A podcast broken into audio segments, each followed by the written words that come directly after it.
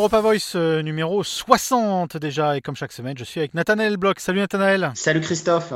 Alors, numéro 60, et puis bah, une fois n'est pas coutume, on va reparler du Brexit euh, avant de parler du fonds de relance euh, européen, donc coronavirus, Europe, mais avant ça, le Brexit, et ça chauffe un petit peu entre le Royaume-Uni et la Commission européenne avec Michel Barnier. Il y a eu un petit échange de mots. On sent un peu la pression des deux, des deux parties. Oui, Christophe, en fait, on, revient à nos, premières amours, ou en tout cas à notre usual suspect avec le, avec le Brexit dans ce numéro euh, d'Europa Voice. Alors oui, effectivement, le premier élément, euh, euh, Christophe, c'est le ton qui monte entre les négociateurs, hein, entre le négociateur européen Michel Barnier et son homologue au Royaume-Uni David Frost. pourquoi, Christophe? Alors pour deux raisons qui sont très simples. D'abord, c'est parce que au niveau des négociations elles-mêmes, le troisième cycle de négociation euh, qui a eu lieu euh, il y a quelques jours de cela entre Londres et Bruxelles n'a pas vu de réel progrès. donc c'est toujours très délicat hein, lorsque vous êtes dans des négociations internationales et qu'il n'y a pas de progrès alors que vous avez une date butoir à la fin. Ça c'est la première, la première chose. Et puis la deuxième chose, c'est finalement la surprise ou l'incompréhension du négociateur européen Michel Barnier par rapport à la lettre que son homologue David Frost lui a envoyée euh, avec euh, euh, un ton qui n'a pas plu aux négociateurs européens, qui lui a rétorqué que ce n'était pas forcément le mieux pour qu'il y ait une confiance mutuelle et une attitude constructive qui sont essentielles dans le cadre de ces négociations pourquoi c'est toujours compliqué? Euh, Moi, je, serais tenté de dire, euh, avec la crise du coronavirus, on aurait cru, euh, on aurait pu penser que un peu tout le monde allait mettre un petit peu d'eau dans son vin.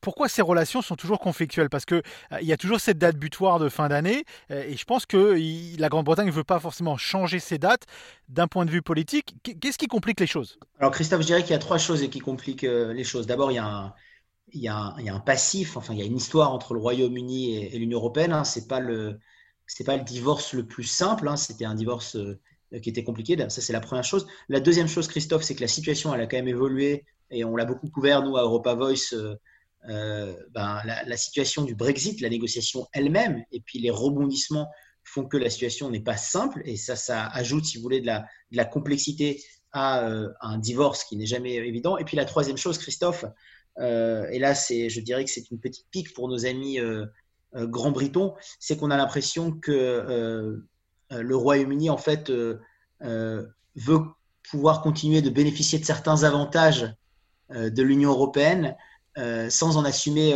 les contreparties. pour le dire de manière très simple, le Royaume-Uni, en fait, espère toujours pouvoir accéder au marché européen de manière plus favorable que n'importe quel autre pays, mais n'est absolument pas prêt à accepter des garanties euh, pour que la concurrence reste ouverte et équitable. Et ça, c'est un des points euh, de tension avec Michel Barnier, c'est que euh, il faut absolument ce qu'on appelle en anglais le level playing field. Il faut absolument que ces conditions-là de la, concurrence, que ce soit en matière fiscale, que ce soit en matière environnementale, que ce soit en matière sociale, eh ben, elles soient bien définies parce que le risque, Christophe, c'est quoi? C'est qu'on voit en fait, c'est que l'Europe voit en fait une, une économie qui est complètement dérégulé à ses portes, avec toutes les conditions que ça peut et les conséquences pardon que ça peut avoir. Donc, euh, vous voyez, euh, le troisième élément qui fait que la relation n'est pas simple entre le Royaume-Uni et euh, l'Union européenne, c'est que bah, le Royaume-Uni, des fois, on se demande s'ils ont vraiment envie de quitter l'Europe. Oui, c'est vrai, c'est vraiment une bonne question. moi, je pense qu'honnêtement, ils ont vraiment envie de quitter l'Europe, hein, en tout cas au niveau du, gouvernement de, Boris Johnson.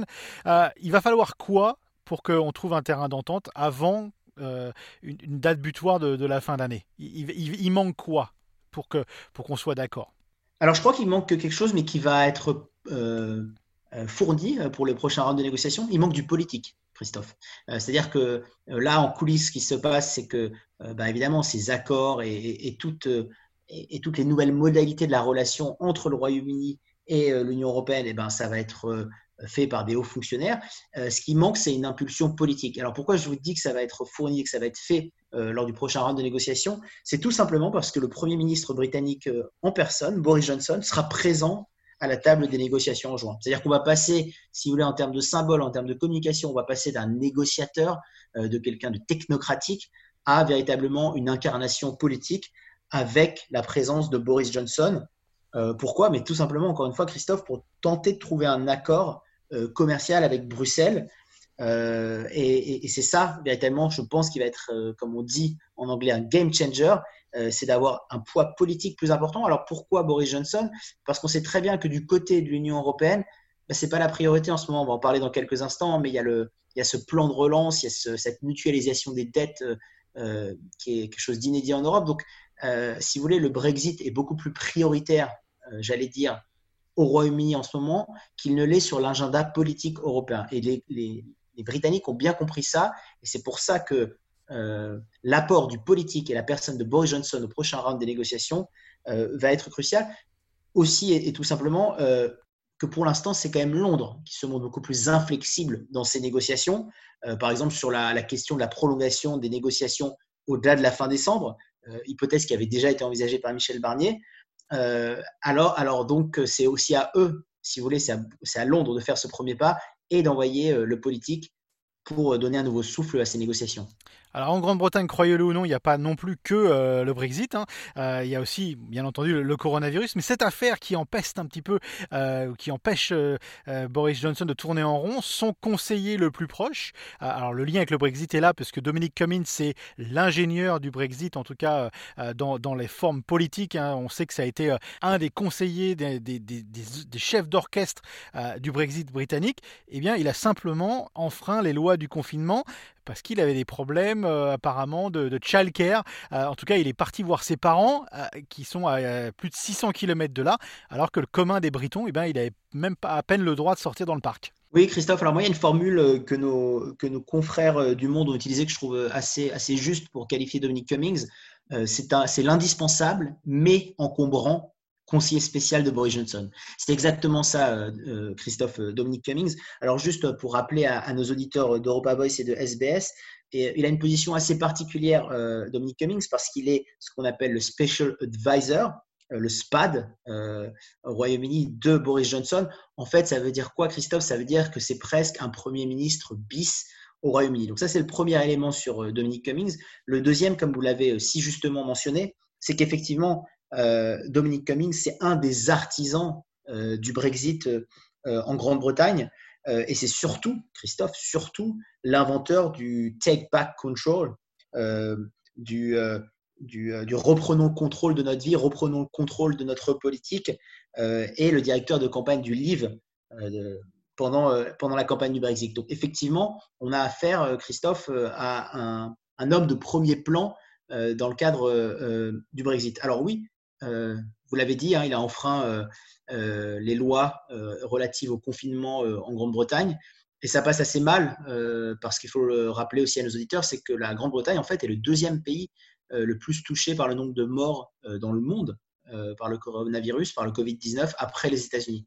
Donc un ministre de premier plan, un premier ministre bis, enfreigne les règles du confinement à l'heure où elles sont extrêmement strictes, effectivement, ça passe mal, et ça passe mal pas seulement pour le peuple, mais aussi pour les politiques, et pas seulement pour l'opposition euh, travailliste, mais, aussi pour le camp conservateur dont certains euh, demandent sa démission. Et puis en, Grande-Bretagne, on parle de plus en plus aussi du fait que le Brexit ait euh, ralenti la mise en confinement du pays, euh, ce qui veut dire que bien à l'autre bout, comme aux États-Unis, on arrive avec un chiffre qui est tout simplement hallucinant en termes de, morts. Vous l'avez dit, deuxième, euh, pays au monde sur le nombre de morts. Mais c'est vrai que ça peut être aussi lié au Brexit, le fait que bien le gouvernement avait une politique, la mise en place de ce Brexit, ce qui aurait ralenti, en tout cas, la, prise de conscience par rapport au coronavirus, dont Dominic Cummings est l'un des ingénieurs donc encore une fois de ce Brexit. Oui, on lui reproche exactement ça, hein, à Dominique Cummings aussi. Alors, euh, euh, pour reprendre une phrase de, notre ancien président Jacques Chirac, les, les emmerdes, ça vole, ça vole en escadrille, Christophe. ce qu'on lui reproche, à part maintenant la gestion du Brexit, c'est effectivement d'avoir tardé, si vous voulez, à décréter le confinement. Ça, c'est la première chose, hein, parce qu'il était occupé, Brexit, etc. Et puis la deuxième chose, un débat qu'on connaît aussi nous très bien en, en France, c'est le fait euh, de ne pas avoir fourni suffisamment de matériel médical et de masques aux soignants, au personnel en maison de retraite, euh, etc. Donc, si vous voulez, euh, qu'en soi il est enfreint le confinement, ça n'aurait pas, ça n'aurait pas été grave dans le meilleur des mondes, mais vu qu'il y a toutes, j'allais dire tous ces éléments qui arrivent aussi en Grande-Bretagne en même temps, effectivement, Dominique Cummings, alors il n'est pas, je dirais, j'anticipe peut-être un peu, un peu votre question, je ne pense pas que Dominic Cummings soit en, danger politiquement. Je ne pense pas que Boris Johnson va se séparer de Dominic Cummings. le risque pour moi, c'est plus que Boris Johnson perde en fait certains éléments clés de sa majorité, ou en tout cas certains ministres soutiens par rapport au confinement. Tout à fait. Allez, on va parler d'autre chose. On l'a déjà dit un petit peu en, avant de, ce podcast. on va parler du plan de relance européen plan de relance dont on avait parlé la semaine dernière, il me semble, en tout cas dans un épisode précédent. Euh, depuis qu'on en avait parlé, ça s'est un petit peu développé. Euh, on entend des voix euh, pour, des voix contre. en tout cas, on a un peu plus d'informations sur ce plan de relance. Oui, Christophe, alors on avait parlé dans, un épisode précédent d'Europa Voice de l'initiative franco-allemande complètement inattendue de, de, proposer cette mutualisation des dettes. Et ce qui s'est passé, Christophe, cette semaine, c'est effectivement la Commission européenne. Alors, qui a adoubé, qui s'est fortement inspiré. Euh, je laisse à chaque auditeur le soin euh, de qualifier le propos, mais en tout cas, euh, qui, Commission européenne, a proposé un fonds de relance de 750 milliards d'euros, dont le premier but, le but principal, Christophe, est de permettre de faire face à la crise économique provoquée par la pandémie du coronavirus, du Covid-19. Alors on l'a dit, c'est pas forcément reçu positivement partout. Il y a certains groupes de pays qui sont pas forcément d'accord. Est-ce que c'est toujours le cas? Oui, Christophe, alors avant juste de répondre à, cette question, euh, en tant que, bonne interviewée, je vais, vous, euh, je vais vous donner un autre élément de, euh, de réponse. C'est d'abord pour, pour, bien comprendre ce que sont ces 750 milliards d'euros. Alors, il faut savoir que ces 750 milliards d'euros, ils ne, ils ne viendraient pas tout seuls, en fait. Ils sont adossés déjà au projet de, de budget pluriannuel européen qui lui-même, Christophe, est déjà de 1100 euh, milliards de dollars pour la période 2021-2027. Hein. Vous savez, en Europe, on a des, on a des, budgets pour euh, plusieurs années. Et, euh, et à ça, si vous voulez, à ces 750 milliards de dollars qui viennent s'adosser au budget pluriannuel de l'Union européenne, il y a 500, et c'est ça qui nous intéresse, Christophe, il y a 500 milliards de dollars qui vont être redistribués sous forme de subventions. Alors pourquoi ça nous intéresse? Parce que ce sont des subventions et que ces subventions ne devront pas être remboursées par les États eux-mêmes.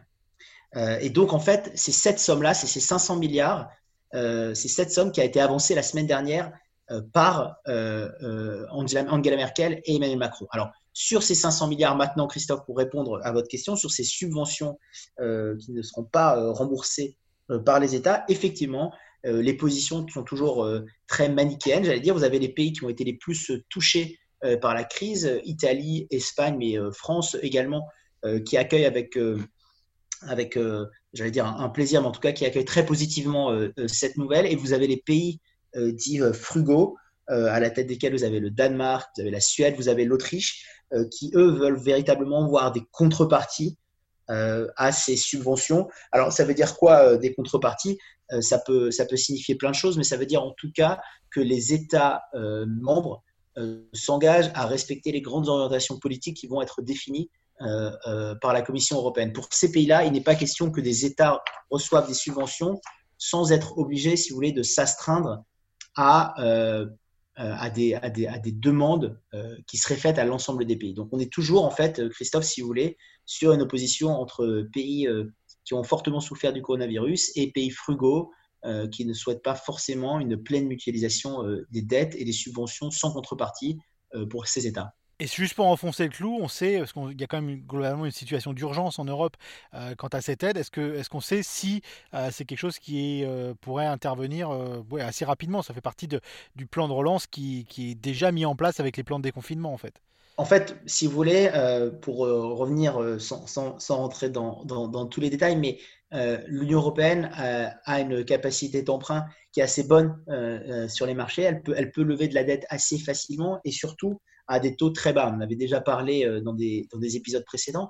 Donc, si vous voulez, euh, en termes de faisabilité, euh, c'est quelque chose qui peut être rapidement envisageable. Il reste après, si vous voulez, deux choses encore à mettre en place. La première, c'est évidemment la validation politique, hein, parce que ça, les 27 États vont devoir se mettre d'accord, se réunir autour de la table pour valider cette, ce projet, euh, ce moment hamiltonien, comme il a été décrit dans, plusieurs euh, médias, Hamilton en référence à ce secrétaire du Trésor américain qui avait créé cet impôt fédéral aux États-Unis à la fin du Xe siècle, et ce qui fait qu'en fait, c'est plus chaque État, mais on avait une imposition au niveau fédéral, on était passé d'une confédération à une fédération. Je ferme la parenthèse, mais donc on va, avoir, on va devoir avoir les États qui vont devoir se réunir pour, pour, pour valider ça. Et puis la deuxième chose, Christophe, c'est qu'en créant ça, en fait, on va devoir aussi créer un organe pour prendre une comparaison nationale avec la France, c'est presque, si vous voulez, on va devoir créer un trésor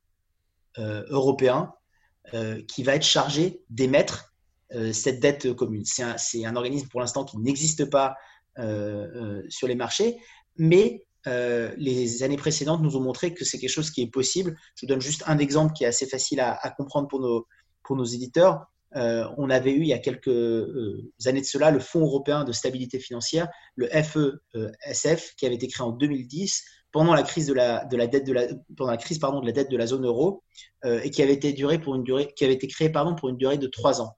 mais une fois qu'un mécanisme il est créé, après c'est beaucoup plus facile de le faire pérenniser au-delà de sa date initiale. Et c'est ce qui était arrivé à, cet organe-là, qui était devenu après euh, ce qu'on connaît beaucoup mieux, euh, qui s'appelle le mécanisme euh, européen de stabilité, le MES, qui avait permis notamment au moment où la Grèce était en difficulté, ben, de pouvoir apporter une aide considérable.